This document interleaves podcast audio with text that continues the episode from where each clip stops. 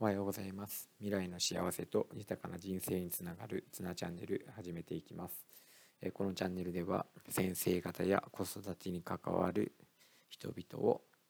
幸せに豊かにをコンセプトに配信しています。よろしくお願いします。今日は回覧板やってますか？っていう話をしたいと思います。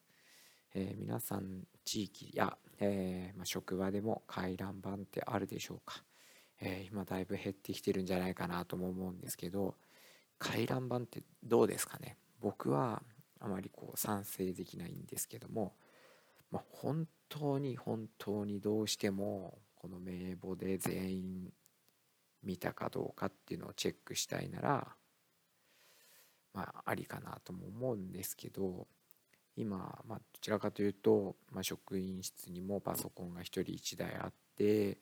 そこにはネットでつながった、ま、グループウェアというんですかねがあると思うので僕はその掲示板に載せて、えー、既読したかどうかっていう、まあ、チェックをつければいいのかなって思うんですけどどうしても紙から抜け出せない人とかもやっぱいるので、まあ、そこは仕方ないのかなと思うんですけど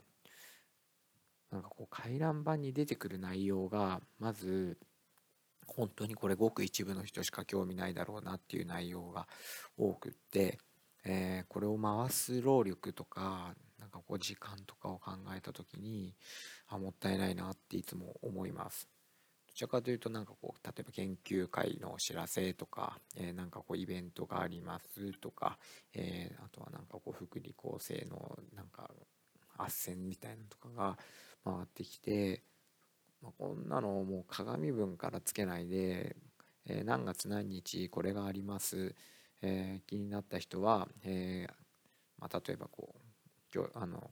職員室の掲示板に資料貼っておきますとか資料は私が持ってますとかもうその一言でいいのになって思うんです。これをみんなで回すっていう作業をするとあ次の人に回さなきゃいけないなとかでこの私に行く時とかもなんか机の上にポンって置いとけばいいのかもしれないですけどまたそれを見なきゃいけないっていうことを考えた時にすごいロスが多いなっていうのとかあともう誰かが作業している時に「すいません回覧板ですお願いします」とかって言って回すってこう手を止めさせるっていうの本当に無駄だなって思っちゃってます。あなんかこのシステム変わんないかなって早くこれやめたいなと思ってるんです。この間はあなんかもうこれ本当に、まあ、ちょっとすいません愚痴になりますけど、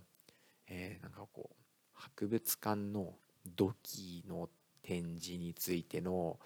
回覧板回ってきてもう本当にドキッとするっていうかねあのこれこそどっかにちょっとこう掲示しといてくれたらいいのになって土器が好きな人って結構いるんですかね。あの分かんないんですけどこのうちじゃあ今職場のこのメンバーのうち何人の人がこの土器店に興味を持ってあのこれを見に行くのかなっていうのもちょっと正直思っちゃったしむしろ土器が好きな人だったらもうこの情報って知ってんじゃないかなって思ってうんなんかこれ、うん、どういう意図があってこの発信者は回してんのかなとかって思っちゃったんですね。でまあちょっと聞いてみたんですよ。えー、これってみんなに、あの知りたいあのみんなに知らせたい情報なのって、まあ、ちょっと後輩だったんで聞いてみたんですけどまあなんか一応みたいな一応っていうのなんかねなんか寂しいなと思いました。えーまあ、ちょっと、まあ、そんなこと言うとなんか後輩いじめてるみたいでなんかかわいそうなんですけど、まあ、少しずつ、まあ、そういった時間も省いていけると働き方も変わっていくと思うし、えー、みんながみんなの時間を大事にするとかってことを考えていくきっかけにもなるんじゃないかなとも思っています。えー、まあ、昨日も打ち合わせがあの特に連絡なさそうなんでやめますって言って言ってかあの上の方が言ってくれたのであすごいありがたいなと思いました。えー、ぜひみんなで働き方を変えていきましょう。えー、今日の放送終わりです。ありがとうございました。